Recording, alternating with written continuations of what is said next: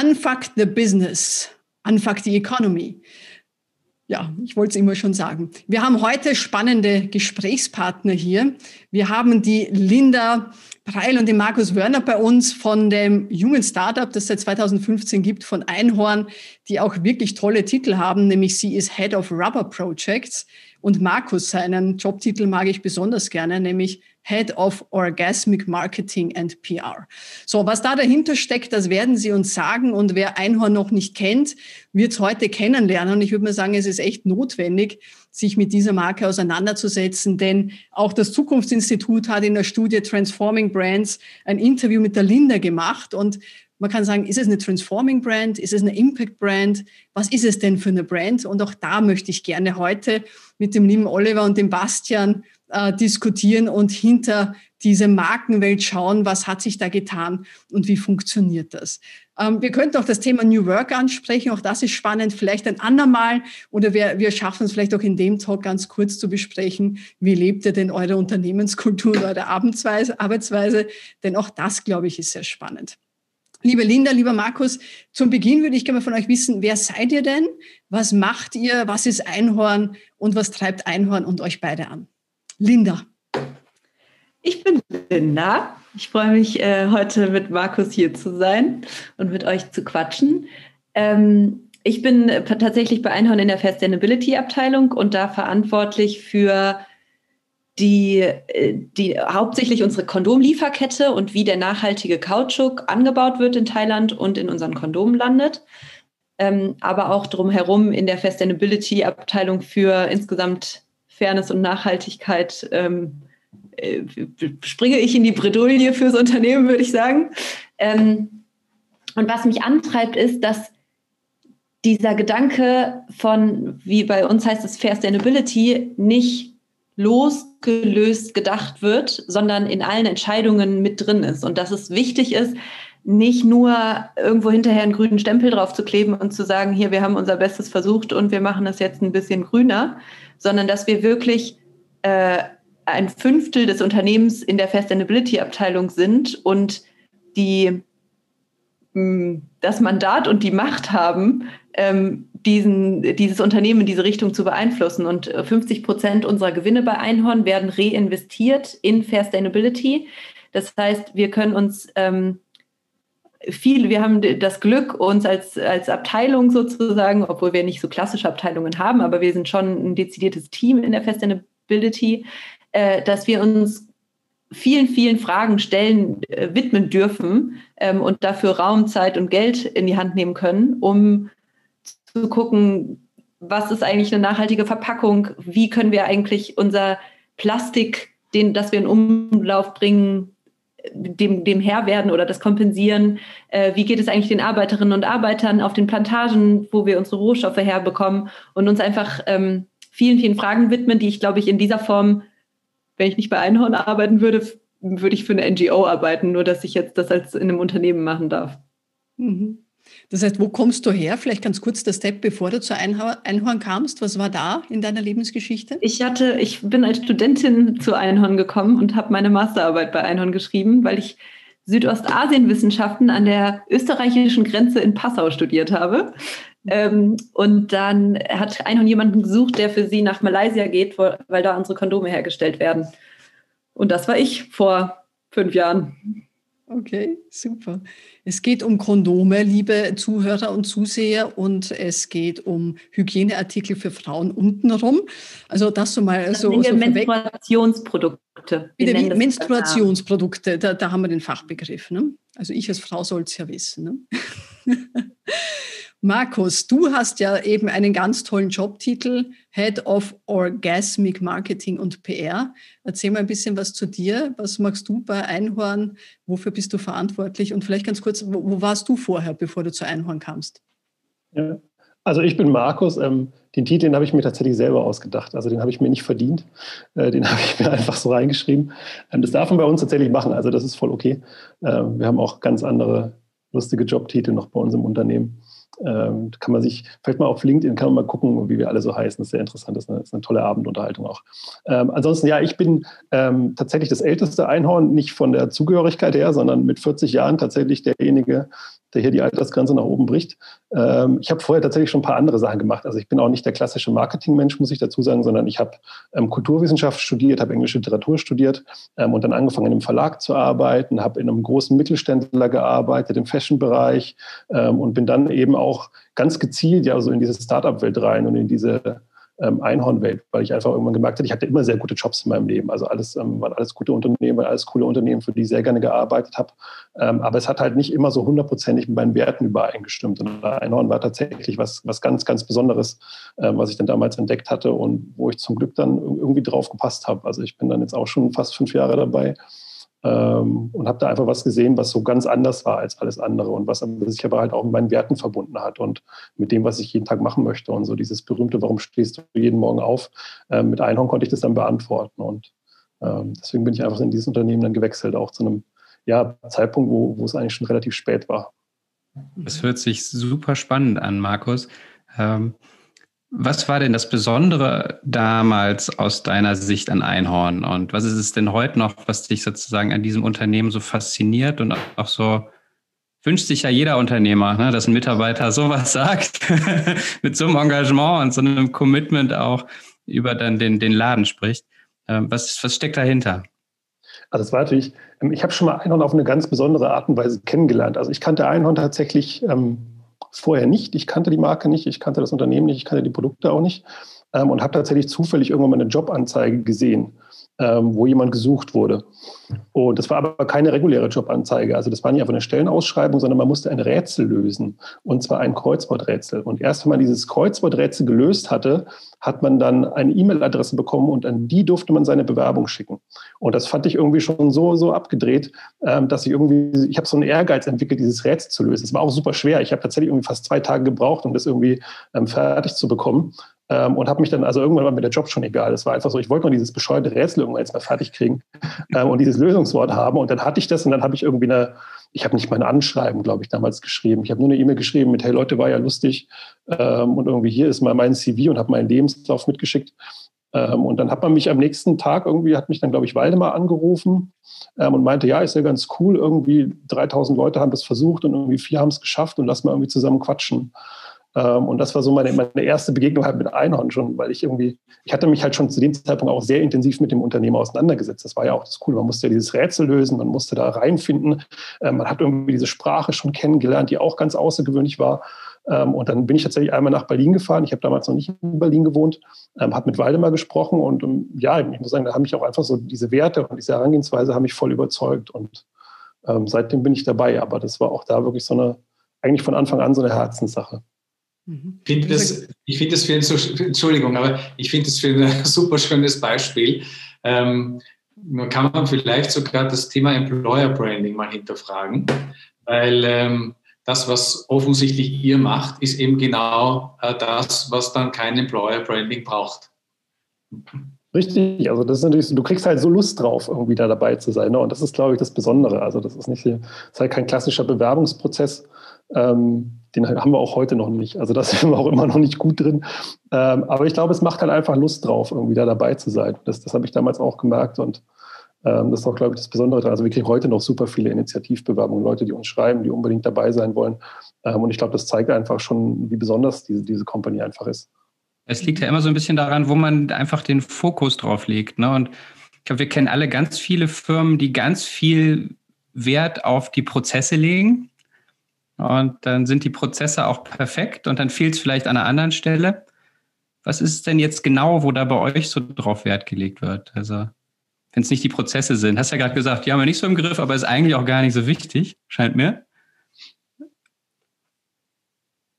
Soll ich? Ich, ja, ich, gebe, also, ich, sorry, ich, habe hab jetzt schon die ganze Zeit gesprochen. Ich glaube, es ist einfach so ein Zusammenspiel. Das ist nicht so der eine Faktor und der andere Faktor, sondern weil wir von so einem positiven Menschenbild ausgehen und sagen, wir wollen irgendwie Authentizität nach innen und nach außen leben und wir wissen alle, wir verspringen im Schnitt 40 Stunden die Woche oder ungefähr 40 Stunden die Woche in diesem Konstrukt Arbeit.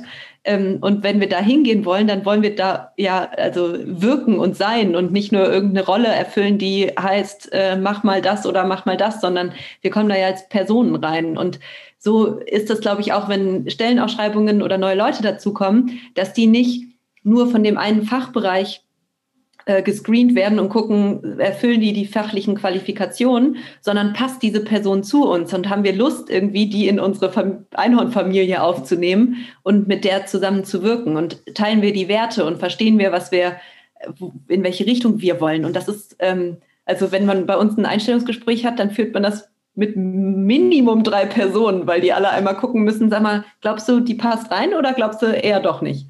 Mhm was ja dann schon wieder mit Employer Branding zu tun hat, weil da reden wir ja auch immer davon, Prozesse und wer passt zur Unternehmenskultur. Also von daher schön, aber das, was ihr zwei nochmal unterstreicht, ist wirklich diese, diese Haltung, diese gelebten Werte, passt der? Ich finde schön mit dem Rätsel, nicht einfach nur zu sagen, da ist eine Anzeige und bewirb dich 0815 und du musst ein Rätsel lösen. Also wie gehst du an die Sache ran? Also ein, ein, ein ganz anderer, ein ganz anderes Assessment Center, das ihr sozusagen hier habt, das irgendwie viel lockerer ist. Und diese Werte, ich habe mir die auch angeschaut, äh, diese Fair Sustainability, die hast du schon genannt, Linda, das ist das eine, ne, diese Fairness und Sustainability. Ich glaube, das muss man auch in sich tragen. Wenn einem das wurscht ist, ist, glaube ich, Einhorn wahrscheinlich das falsche Unternehmen. Dann finde ich noch Unicornique, finde ich ganz spannend. Und das, was ihr jetzt, glaube ich, beschreibt, auch mit den Mitarbeitern, ist dieses Fight and Hack, oder? Das ist so der dritte Wert, die ich da so rausgesucht habe. Vielleicht, wenn wir bei den Mitarbeitern gerade sind, was ist dieses Fight and Hack? Wie definiert sie das und wie trägt das jetzt zu eurer, zu eurem Zusammenhalt und eurem gemeinsamen Wirken bei? Wer von euch ist Hack und wer ist Fight? Das ist super schwer zu sagen. Linda und ich fighten und hacken eigentlich auch relativ wenig.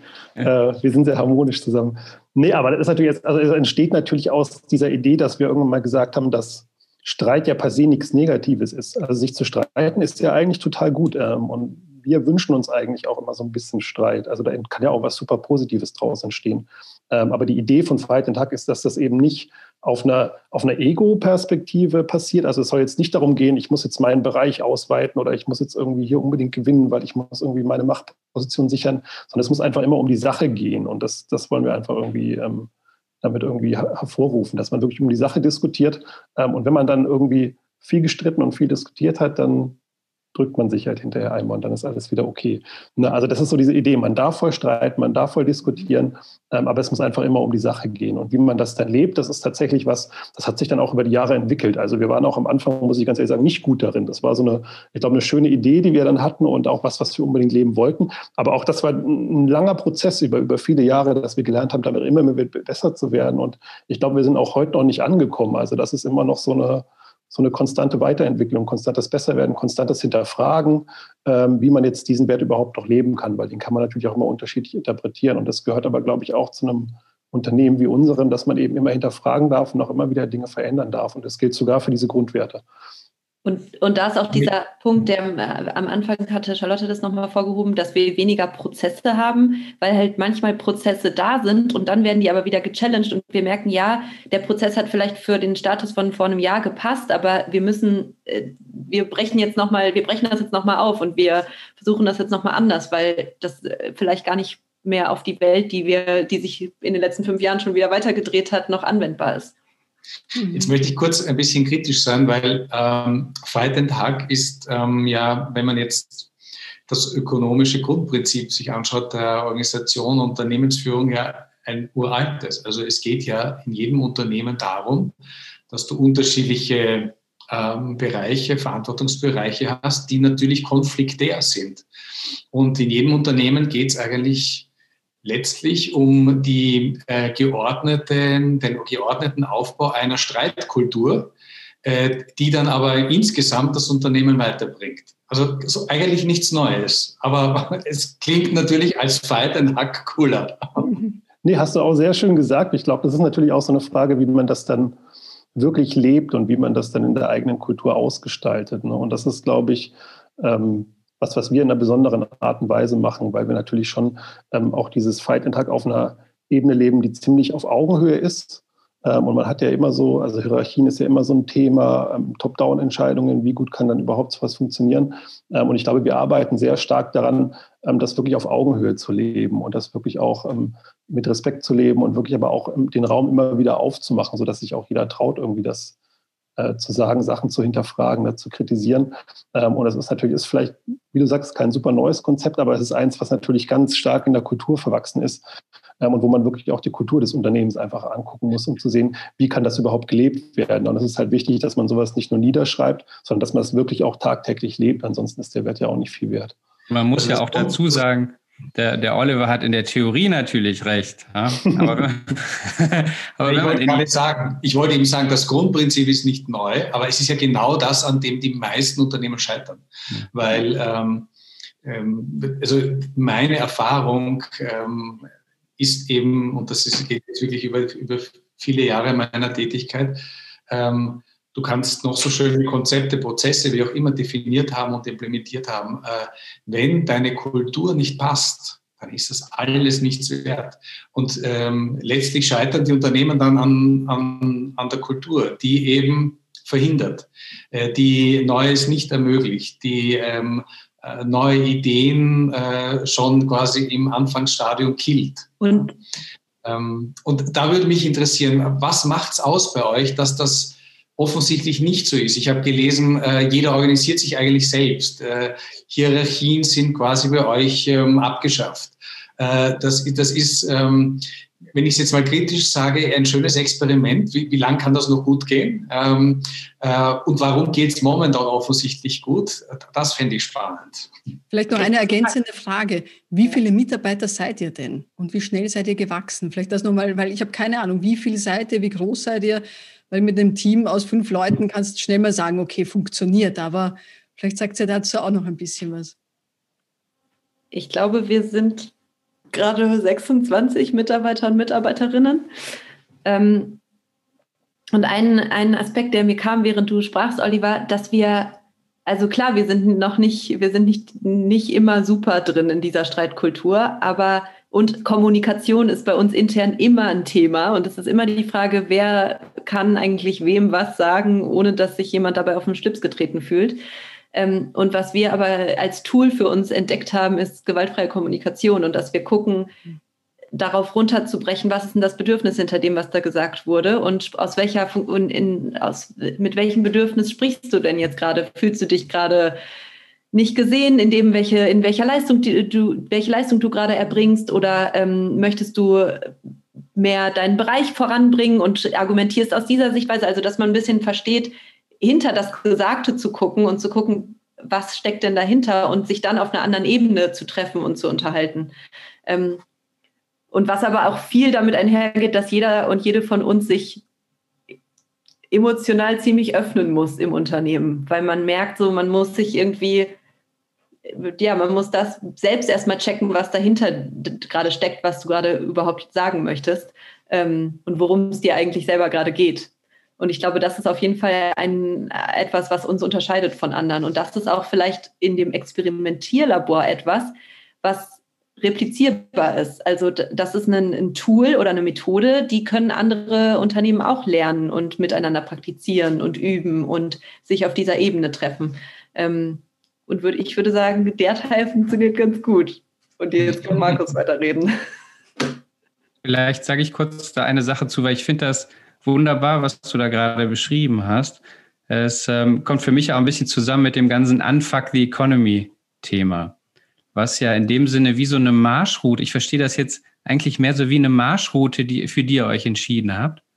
Und jetzt müsst ihr alle noch gemeinsam mal überhaupt rausfinden, was das bedeutet. Das muss man ja noch lernen weil wir alle in dem Sinne wie so ein bisschen deformiert sind von der Economy oder von, von den ganzen Jahren Arbeitserfahrung in, ich sage jetzt mal nochmal normalen Organisationen, wo wir wirklich zum Teil auch unmenschliche Sachen einfach wie so völlig akzeptiert haben. Ähm, und die jetzt erstmal wieder zu entlernen und die Achtsamkeit, die Menschlichkeit so ernst zu nehmen, wie du das gerade beschrieben hast und zuzulassen, ja, und sich da reinzuentwickeln und überhaupt die Kompetenz zu erwerben, dass man da auch emotional mit umgehen kann, äh, finde ich extrem spannend, weil das natürlich ein riesen Arbeitsfeld ist, was dadurch entsteht. Und das hat noch gar nichts damit zu tun, dass man jetzt hier irgendwie ein neues Produkt voranbringt. Ne? Das ist einfach mal so eine Ebene, die viele Unternehmen gerne ausblenden und sagen, haben wir eh keine Zeit für. Wir müssen doch jetzt hier gucken, dass wir die neuen Innovationsprojekte an den Start bekommen. Und da sind wir hinterher, da sind wir hinterher. Das Budget ist eh schon weg. Ja? So in dieser Mühle halt drin. Und da dann die Energie Energie zusammenzubringen und zu sagen, nee, jetzt stellen wir uns da auch noch so einem experimentellen Setting. Das finde ich, das finde ich super, super spannend. Aber wenn ich euch jetzt mal so direkt frage, ist das etwas, was euch sozusagen noch zusätzliche Energie raubt oder ist es eher was, es hört sich so ein bisschen eher an, obwohl es mehr Arbeit ist, bringt es auch noch was. Also vielleicht könnt ihr das so ein bisschen uns noch spürbar machen. Okay, ich rede einfach. Markus, du musst schneller sein sonst.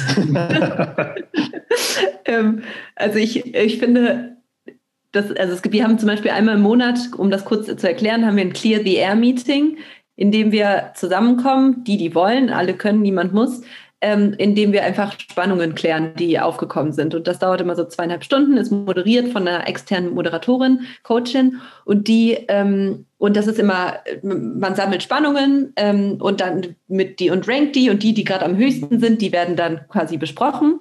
Ähm, und aber im, am Anfang von dieser Runde macht man Deep Check-in und sagt, wie geht's mir gerade und wo bin ich gerade und wie stehe ich wie bin ich gerade hier? Und am Ende gibt es eine Wertschätzungsrunde, in der du den Anwesenden, die bei diesem Meeting dabei sind, deine Wertschätzung ausdrückst oder denen, die du gerade hast. Und alleine, selbst wenn die Spannungen nicht geklärt und man, ich, ich gehe da immer rein und denke so, oh nee, ey, schon wieder klingt her.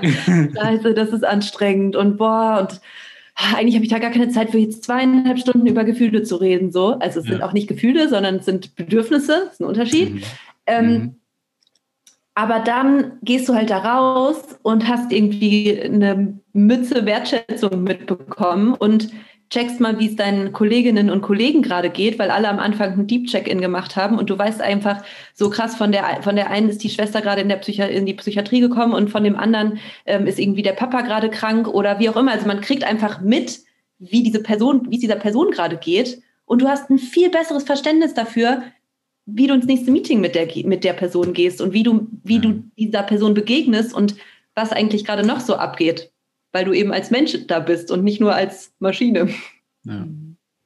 Und dann zahlt, dann ist es, also ich finde es immer dann sehr wertvoll und bin immer wieder sehr dankbar, dass es, dass ich diesen Termin in meinem Kalender stehen habe. Ja, also sich, ich kann mir vorstellen, ja, ich kann, ich kann mir vorstellen, dass das schon was ist, was auch eine Überwindung braucht, weil es ja tatsächlich ein, ein Stück weit nackig machen ist ja. und vor allem sich verletzlich machen. Und das ist ja in unserer normalen Arbeitswelt, in der fucking Economy, wenn wir es mal so nennen, ist es tatsächlich dieses, du musst stark sein, oder? du musst irgendwie bestehen und egal, wenn draußen eine Katastrophe ist, du Privatprobleme hast, wer auch immer gestorben ist, du musst performen.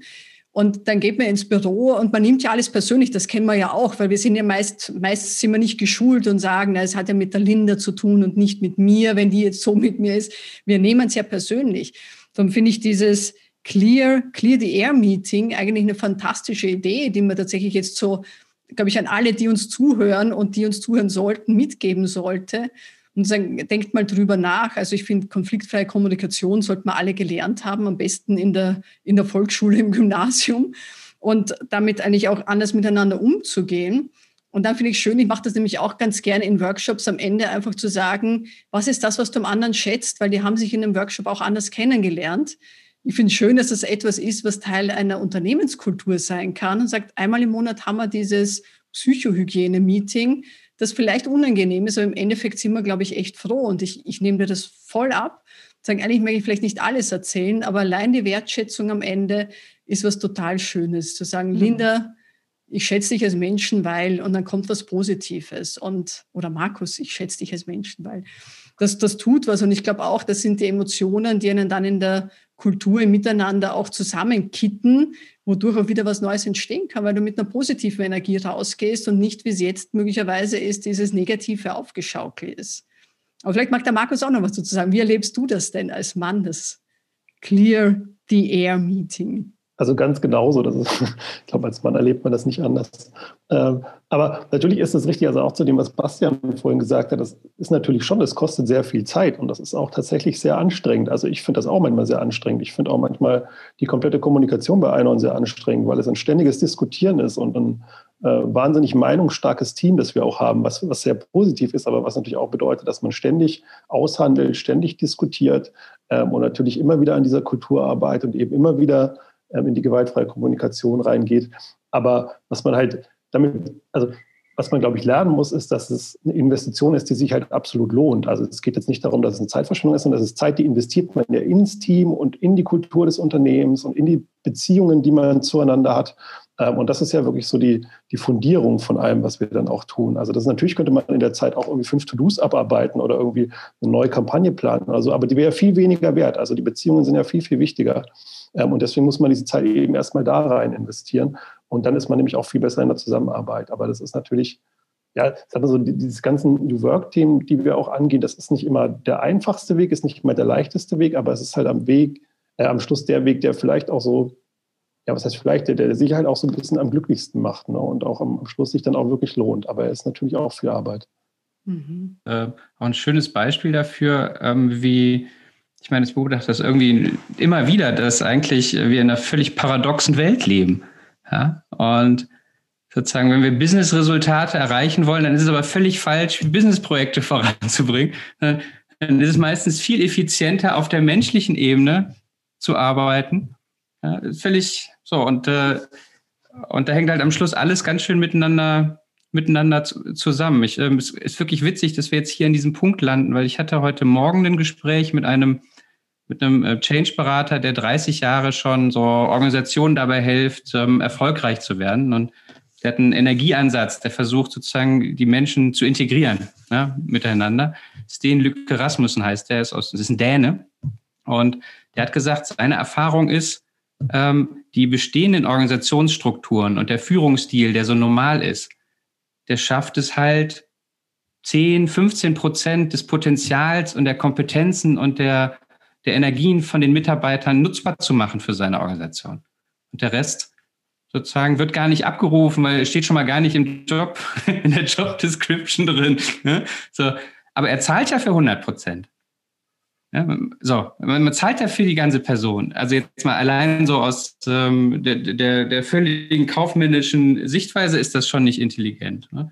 Dass das dann auch nochmal ähm, einen anderen menschlichen Faktor hatten, weil das ähm, völlig außen, außen vor gelassen. Und und was, ja. und bei uns ist das ja auch nicht nur wichtig für unsere Arbeit miteinander und intern, sondern auch wenn wir mit externen, also allein mit unseren ganzen Lieferanten und Lieferantinnen, mit, ähm, ja. mit unseren Abnehmern unserer Produkte oder so, wenn wir mit denen ins Gespräch gehen, das ist, da ist immer die Beziehungsebene wichtig. Und da merken wir immer, dass wir den, dass wir den Menschen begegnen wollen und dass wir nicht nur sagen, und das ist, glaube ich, auch ein Teil, dass der unsere Brand Identity oder wie, wie man das nennen kann, mhm. ausmacht, dass wir halt sagen, hey, wir wollen auf Augenhöhe miteinander umgehen und das kann der Bauer auf der Kautschukplantage in Thailand sein, mit dem wir reden und mit dem wir eine Beziehung führen. Äh, oder das kann unsere Chefeinkäuferin bei einem großen deutschen Drogeriehandel sein, so. Es ist egal, sondern wir wollen ja dieses Menschen, dieses Miteinander leben und zwar intern und extern.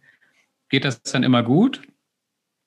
Es ist manchmal, also ich finde es jetzt gerade auch in den Zoom-Sachen teilweise interessant, wenn man wirklich dann so ein Meeting hat und ich, und ich sage dann teilweise, hey, lass uns mal ein Check-in machen. So, hey, Check-in, was ist das? Ich so, ja, wie seid ihr gerade hier? Wie geht's euch denn? Und dann gucken die mich an, nee, dafür haben wir jetzt keine Zeit. Ich so, okay, also du bist gerade hier gestresst und du? Und dann so, ah, okay, interessant. Hm, ja, fühlt sich eigentlich gar nicht so schlimm an, das jetzt mal kurz so zu sagen. es ist echt manchmal interessant, wie das so, wie das dann wirkt. Ähm, und, und gleichzeitig kriegst du in der Stunde Meeting trotzdem diese Sachen unter, die du unterkriegen willst. Nur weil du am Anfang mal fünf Minuten kurz erzählt hast, äh, ob du dir eigentlich gerade einen heißen Kaffee gekocht hast oder wie es dir so geht gerade. Mhm.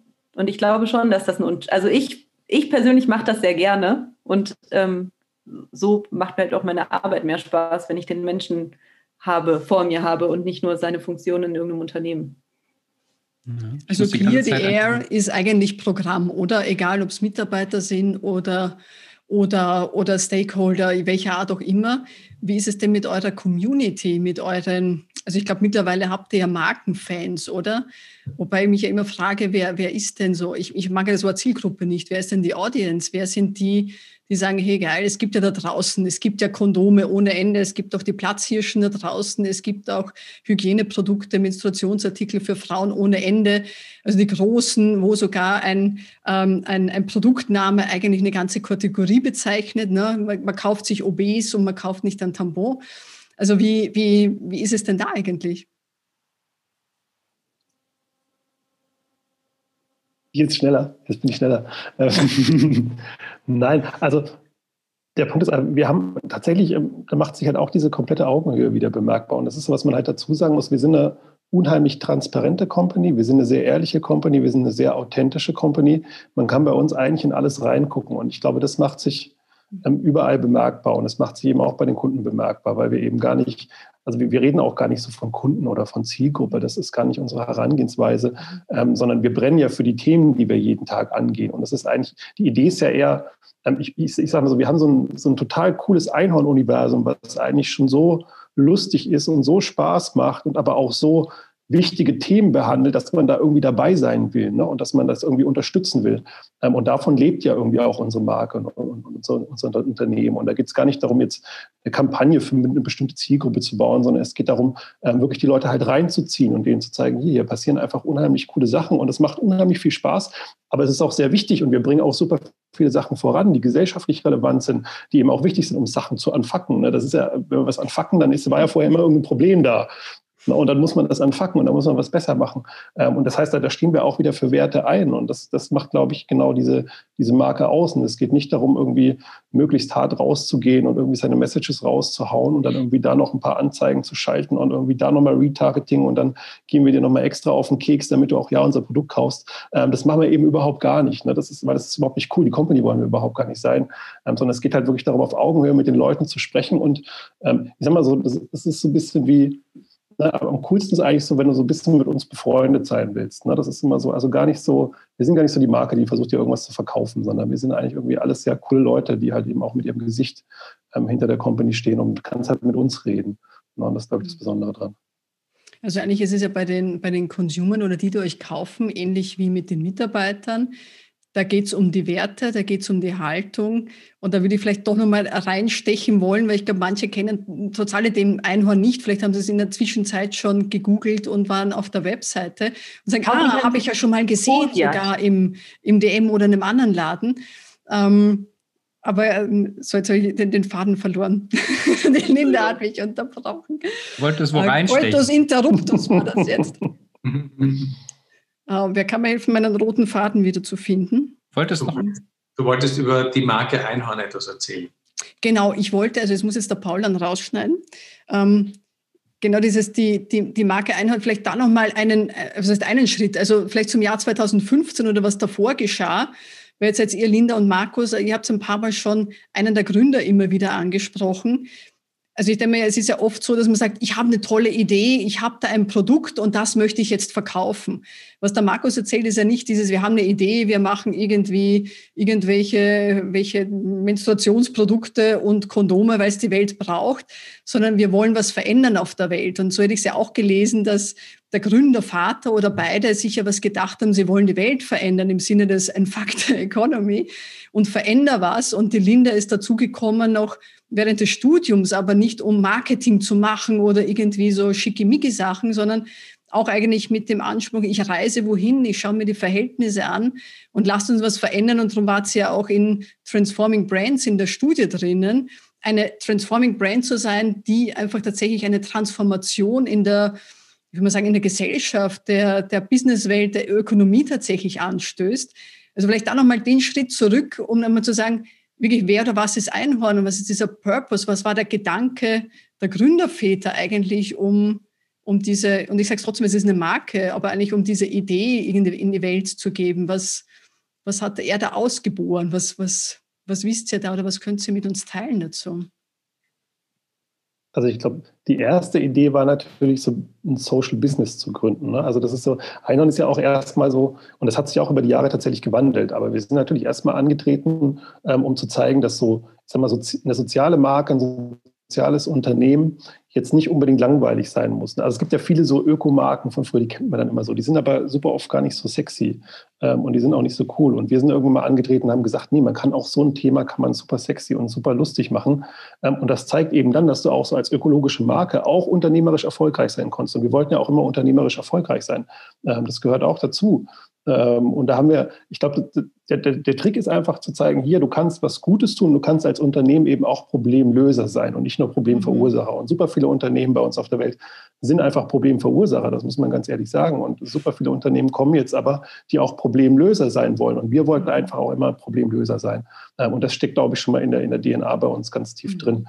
Ähm, und dann geht es natürlich aber auch darum, also ich, dieses Produkt ist ja Mittel zum Zweck im Endeffekt. Also ich glaube, niemand ist bei Einhorn weil er schon immer Kondome so super fand oder weil er schon sich immer mal mit Tampons beschäftigen wollte. Das ist ja gar nicht der Punkt. Also diese Produkte sind Mittel zum Zweck und die ermöglichen uns ja eigentlich diese ganzen anderen Dinge, für die wir stehen und die wir machen wollen. Also das ist ja sozusagen, ähm, manchmal sagen wir so, die Kondome sind unser Grundeinkommen oder ähm, die Periode ist einfach dann so auch die Möglichkeit, das Ganze nach außen zu geben und auch diese Reichweite zu bekommen für unsere Messages. Die, sind, die liegen aber ganz woanders, die liegen nicht beim Produkt.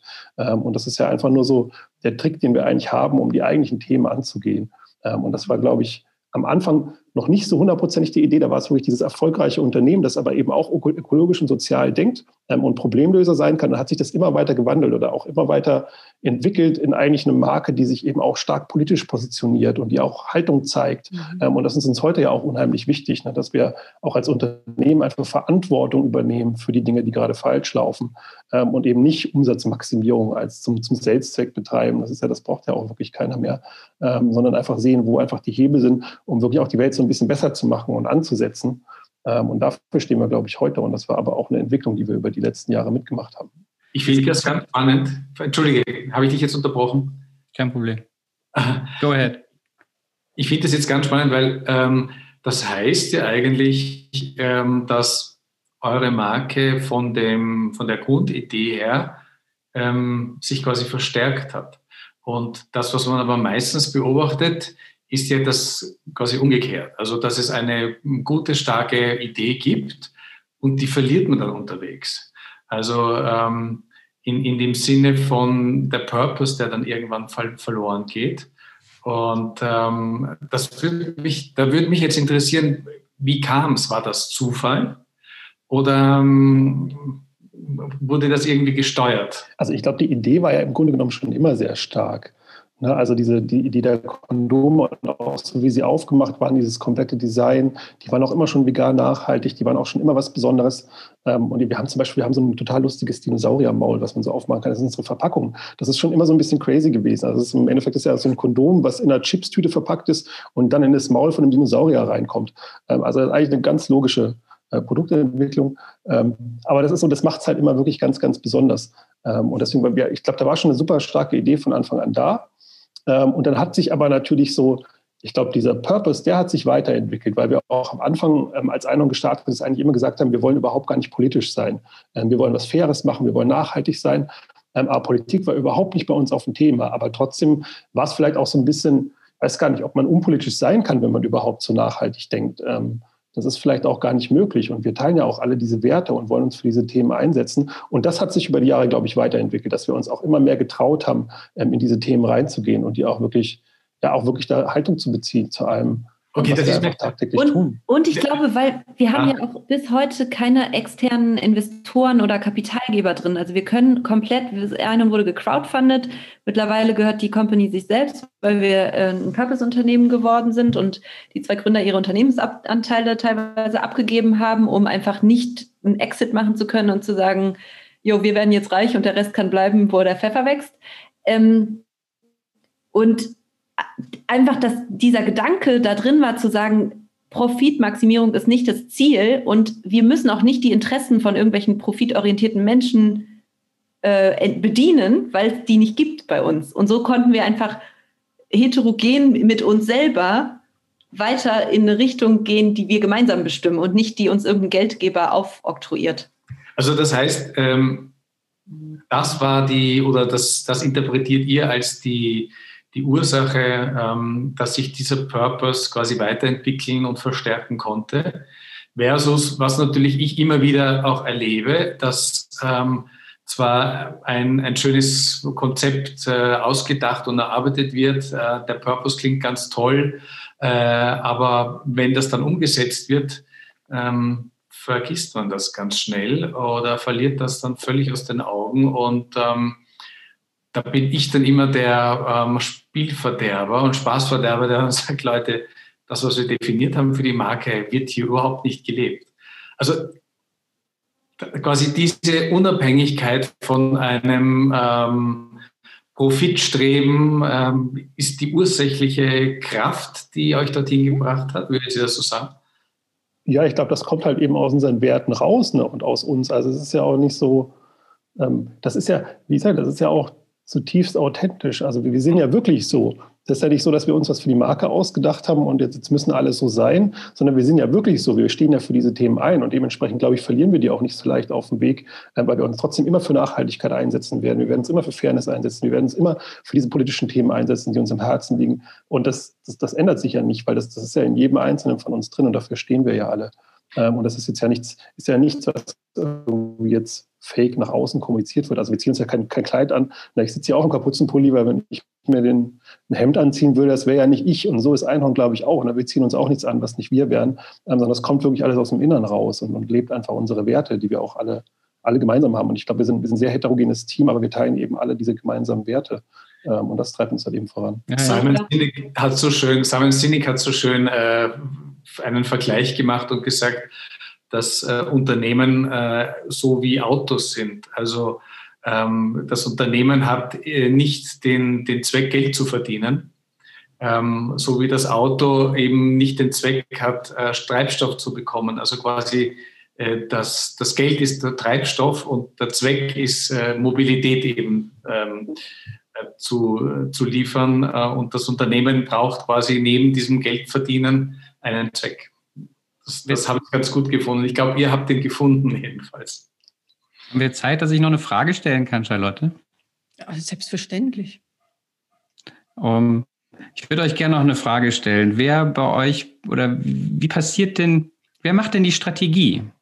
Wer, wie, oder wie, wie, entsteht die? Also wie, wie sorgt was, was ihr oder eure Organisation Strategie? dafür, dass ihr nicht, dass, dass ihr nicht am, dass ihr nicht euch im Kreis dreht, dass es vorangeht, dass es in eine Richtung geht und nicht in zehn. Wie, wie passiert das bei euch? Ich habe gerade geantwortet, das kann er jetzt tun. Danke. ja, das ist gerade tatsächlich eine schwierige Frage. Eine schwierige Frage, die, der wir uns selber gerade, die, ja, dieser Frage müssen wir uns selber gerade stellen. Ähm, also äh, das ist auch im Prozess weiterhin, so wie vieles bei uns im Prozess ist. Ähm, und am Anfang war es tatsächlich, kam Strategie, was auch immer man als Strategie bezeichnet, viel aus dem, aus dem Köpfen der Gründer, die das so ein bisschen, die Vision hatten und da in diese Richtung gelenkt haben. Und je mehr Menschen wir bei Einhorn wurden und je mehr wir zu einer selbstorganisierten Organisation wurden, ähm, kamen einfach ja auch neue Impulse damit rein, sodass wir uns immer noch, da wir ja irgendwie eine gemeinsame Werte haben, haben wir uns immer noch auf, haben wir immer noch eine Vision im Kopf gemeinsam, die zurzeit unausformuliert positiver gesellschaftlicher Wandel ist. Und wir sagen, das ist, da wollen wir hin, das, da wollen wir einen Beitrag zu leisten. Und es gibt ja aber, wie du sagst, Sebastian, irgendwie tausend Wege, dorthin zu kommen. Ähm, und welchen Weg schlagen wir denn jetzt ein und was kann da alles mit reinzählen? Und äh, wir sind gerade dabei, ähm, einen Strategierat zu gründen, weil wir gesagt haben, es kann nicht aus zwei Köpfen entstehen, es kann aber auch nicht aus einem aus 25 Menschen entstehen, sondern wir müssen irgendwie gucken, welche Kompetenzen müssen denn da drin vertreten sein und ähm, was muss dieser Strategierat eigentlich erfüllen? Muss der Vorschläge machen und sie iterativ wieder zurück ins Team spiegeln, damit wir äh, das dann beschließen können gemeinsam. Und welche Halbwertszeit hat das eigentlich und wie viele Menschen müssen da drin sein? Und wir, sind, wir widmen uns gerade diesem Thema, ähm, weil wir merken, dass es uns manchmal schwerfällt, uns gesamteinhornmäßig zu priorisieren und zu gucken, was machen wir eigentlich als erstes, weil tausend Ideen da sind und äh, mhm. es manchmal schwer ist, da irgendwie Abstriche zu, zu ziehen äh, oder zu machen. Und es ist bisher echt oft ein Aushandlungsprozess. Ähm, und wir versuchen aber, arbeiten gerade selber daran zu schauen, wie kann man diesen Aushandlungsprozess vielleicht etwas vereinfachen. Spannend. Ich, ich finde das auch spannend. Vor allem, was ich heraushöre, ist, ähm, und was in vielen Unternehmen übrigens äh, etabliert ist, ein ähm, Begriffswirrwarr. Ja? Also die, ähm, auf der einen Seite gibt es Ziele, aber die Ziele sind nicht die Strategie. Ja? Also die Strategie gibt die Ziele vor. Und ähm, was mir jetzt spontan einfällt, ähm, wir haben ähm, einige neue Formate bei uns definiert, unter anderem die Markenwerkstatt. Und vielleicht äh, wollen wir uns ja, ich weiß nicht, Charlotte, Bastian, was ihr dazu sagt, aber vielleicht äh, wollen wir uns ja da ein bisschen näher ähm, quasi verbinden. Die Markenwerkstatt ist, äh, dient dazu, ähm, konkrete Problemstellungen äh, Unternehmen zu unterstützen. Das machen wir kostenlos, quasi gegen ähm, Reisekosten und Logis. Vielleicht äh, wäre das ja ein, ein Ansatzpunkt. Ich, ich, ich fände das super spannend. Ja, merken wir uns mal. Ich glaube, was man bei Einhorn halt immer verstehen muss, ist, dass wir, wir haben ja auch nicht für alles die Lösung. Ne? Also das ist ja so, wir, wir probieren ja sehr viele Sachen aus. Aber es ist ja nicht so, dass wir uns jetzt als Modell sehen, wo wir sagen können, wir haben einen Blueprint für alle und da könnt ihr jetzt alle so arbeiten wie Einhorn. Das funktioniert halt einfach nicht, sondern wir sind ja schon ganz große Verfechter davon zu sagen, dass jedes Unternehmen auch auf die individuelle Kultur hören muss und da Lösungen finden muss. Ähm, und, und dementsprechend erlauben wir uns aber, glaube ich, sehr viel zu experimentieren. Und das ist das Besondere an uns, dass wir uns so ein bisschen als Experimentierlabor sehen, für neue Arten zusammenzuarbeiten, ähm, für neue Wege, die, die wir da einfach gehen können. Und das das ist ein ständiges Ausprobieren. Und, und, viele Sachen funktionieren gut und viele Sachen funktionieren auch gar nicht gut. Ähm, und ich glaube, das Besondere an Einhorn ist wirklich dieses sich trauen, Dinge auszuprobieren und zu experimentieren. Ähm, und dementsprechend haben wir aber dann eben auch mal wieder andere Baustellen wie Strategiefindung. Wer entscheidet dann in dem, äh, in dem Rahmen überhaupt? Wer darf überhaupt entscheiden, wenn alles demokratisch ist? Äh, und da kommen immer wieder neue Fragen auf. Aber das ist ja genau das Interessante, sich dann immer wieder darauf einzulassen und wieder neu zu diskutieren, neu auszuhandeln. Ähm, aber wir wissen selber auch noch nicht, ähm, wo das genau hingehen wird. Vielleicht ist es auch nie fertig. Ne? Das ist so eine, wie diese, das ist vielleicht, glaube ich, wirklich so eine permanent Beta-Idee, dass man immer in so einer Beta-Phase sich befindet und dann immer weiterarbeiten muss, weil man will ja auch immer wieder hinterfragen dürfen. Äh, und das ist vielleicht auch nie fertig. Ich glaube, das ist eine richtige Haltung dazu. Strategie ist definitiv niemals fertig. Ähm, aber sie muss halt diesen Rahmen vorgeben, innerhalb dessen man eben experimentieren kann, ja, indem man äh, verschiedene Varianten ähm, ähm, auch mal ausprobieren kann. Aber der Rahmen ist halt wichtig, weil wenn es den nicht gibt, dann passieren manchmal so ähm, Ausgeburten von Wahnsinn, die eben an den Rand der Existenz führen können, habe ich immer wieder erlebt. Ja, was wollt ihr denn im Jahr 2030 verändert haben? Im Jahr 20, das ist ein sehr konkretes Datum. Nee, ich glaube, wenn, wenn Einhorn tatsächlich es irgendwie schafft, zu einem positiven gesellschaftlichen Wandel, und das haben wir uns halt auf die Fahne geschrieben, beizutragen, mhm. ähm, dann haben wir schon viel erreicht. Und wie das in 2030 aussehen will, meine Güte, das, das kann ich noch nicht sagen. Da ist ja noch unheimlich viel Zeit hin. Also das ist ja so, wir haben uns in fünf Jahren so stark verändert, ähm, was weiß ich, was 2030 ist. Ähm, aber ich glaube eben genau dieses sich, sich immer hinterfragen und äh, sich mal zu erlauben, das neu zu erfinden, ähm, das führt uns ja gerade voran. Aber wichtig ist auf jeden Fall, dass wir uns auf dem Weg immer irgendwie dazu, dazu committen können, immer positive Dinge zu gestalten ne? und, und irgendwie gesellschaftliche Dinge zu gestalten und da auch Probleme zu lösen. Das ist ja auch das Wichtige. Und wir haben ja auch schon in der, in der Lieferkette, Linda, da kannst du viel mehr erzählen, haben wir schon unheimlich viel erreicht. Ne? Also es ist ja schon auch, auch viel, was wir in den letzten Jahren umgesetzt haben. Ähm, und das wollen wir natürlich auch weitergehen. Und wenn wir irgendwann schaffen, äh, eine Company zu werden, die tatsächlich äh, so ein bisschen alles auf den Kopf stellen kann und auch andere inspiriert, ähm, auch diesen Weg zu gehen und eben mehr Problemlöser zu sein als Problemverursacher, dann haben wir, glaube ich, schon sehr, sehr viel erreicht. Und, ähm, und ich glaube auch, dass das äh, bis 2030, also oder für auf die Perspektive 2030 gesehen, ein Hebel ist, den wir, den wir, den wir ziehen wollen, weil wir einfach die planetaren Grenzen überschritten haben, weil Klimawandel einfach in ne, Fridays for Future, niemand kann es mehr leugnen. Ja, es gibt einfach so krass viele Probleme, vor der unsere Welt steht und nicht nur jetzt irgendwie die deutsche Gesellschaft oder Österreich oder wie auch immer. Ähm, und wir spüren halt diese Verantwortung und sagen, hey, wir, wir können doch nicht nur so ein bisschen was machen, sondern wir müssen Menschen zusammenbringen. Wir müssen gucken, wie können wir irgendwie andere inspirieren, wie können wir es größer machen, wie können wir Industriestandards verändern, wie können wir einfach dazu dazu beitragen, dass sich die Wirtschaft anfuckt und dass andere Werte wichtig werden und ähm, dass wir so sagen, klar, wir machen das Experimentierlabor im Kleinen, aber wir wollen halt auch einfach zeigen, Jo, zum Beispiel in meinem Bereich, liebe Kautschukindustrie, 70 Prozent landet im Autoreifen. Es wird behauptet, es geht nicht in nachhaltig. Wir haben gezeigt, doch, es geht, guckt hier bitte. Und jetzt tut nicht mehr so, als ginge es nicht. Und das wollen wir quasi, ich glaube, diesen, diese Strahlwirkung, die wollen wir bis 2030 so haben, dass nicht nur wir das tun, sondern ganz, ganz viele das tun, sodass diese Multiplikatorenfunktion dazu führt, dass sich wirklich was verändert. So alle sagten, es geht nicht und dann kam ein Einhorn und hat gezeigt, es geht doch in diesem Sinne. Ja, ist auch klar, ne, die 2030er Frage eigentlich völlig absurd, wenn man euch jetzt eine Stunde zugehört hat. Sag mal, was soll ich an 2030 denken? Es verändert sich permanent und das habt ihr sehr schön dargelegt, dass das irgendwo auch Teil einer Strategie ist, wenn auch eine vielleicht ein bisschen ungewohnte. Die ist aber spannend, also ihr seid in einem permanenten Prozess. Ihr habt so eure Themen geleitet durch das sagen wir, diese Hauptthema Unfuck the Economy und zu zeigen, es geht auch anders im Sinne eines Gemeinwohl, gesellschaftliches Wohl für den Planeten, für die Menschen. Und das finde ich schön, weil das eben bei euch eigentlich entstanden ist. Und wir sitzen heute hier im, im Zuge des Brand Club und reden über Marke, wo ihr vielleicht gar nicht an Marke denkt, sondern sagt, hey, es gibt Themen, es gibt Dinge zu verändern auf der Welt. Aber ja, die Marke kann ein schönes Vehikel dazu sein. Deswegen ja, toll, dass ihr eine Brand seid, die tatsächlich eine Transformation herbeiführt.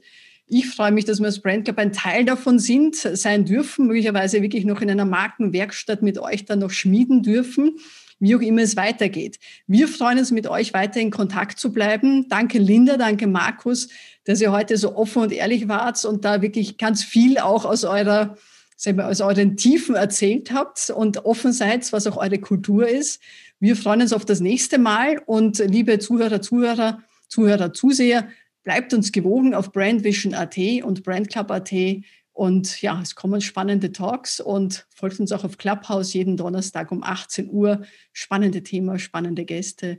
Vielen herzlichen Dank und ich würde sagen, unfuck your brain, unfuck your mind und verändert die Welt. Es ist nie zu spät, den ersten Schritt zu tun. Herzlichen Dank euch allen. Ciao. Dankeschön. Ciao. Ciao.